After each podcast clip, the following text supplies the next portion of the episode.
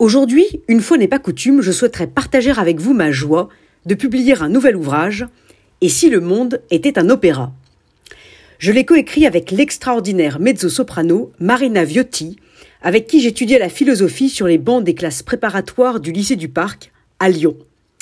De telle sorte que ce livre est d'abord le fruit d'une belle amitié qui a traversé les siècles, ou plutôt les années.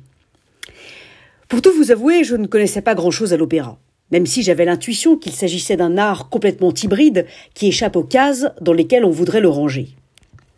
Et l'écriture de ce livre a été l'occasion de découvrir ce monde dont Marina Viotti m'a montré les coulisses.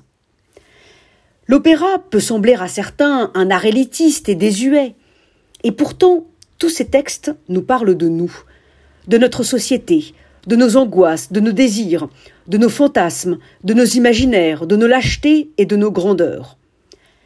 À l'opéra, chacun a son rôle, mais aucun rôle n'a de sens indépendamment des autres. Un peu comme une métaphore de nos vies. Si beaucoup d'entre nous vivent actuellement une perte de sens, n'est-ce pas lié à cette perte de l'altérité? Par ce livre, nous avons souhaité montrer toute la richesse de l'opéra et au-delà de l'art et de la culture, et l'impérieuse nécessité de l'instiller, de les instiller dans toutes les sphères de notre société, à l'école, à l'hôpital, dans les crèches, les maisons de retraite, les sièges sociaux des entreprises, les usines, les laboratoires de recherche et les exploitations agricoles. Il est fini le temps où une école était une école, un théâtre était un théâtre, un restaurant était un restaurant, un bureau était un bureau, un opéra était un opéra, même si un chat restera toujours un chat. Il est temps d'ouvrir les mondes, de fabriquer des brèches, de créer des ponts entre les mondes. On sous-estime la capacité des lieux et des moments, comme un spectacle d'opéra, à provoquer des rencontres, à susciter des idées nouvelles, à embrasser de nouveaux rôles.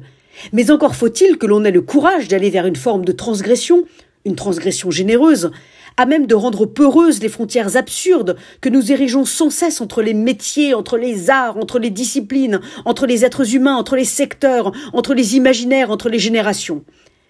Et si l'opéra jouait un tout autre rôle dans la cité? J'espère que vous aurez autant de plaisir à lire ce livre que nous en avons eu à l'écrire. Bonne lecture.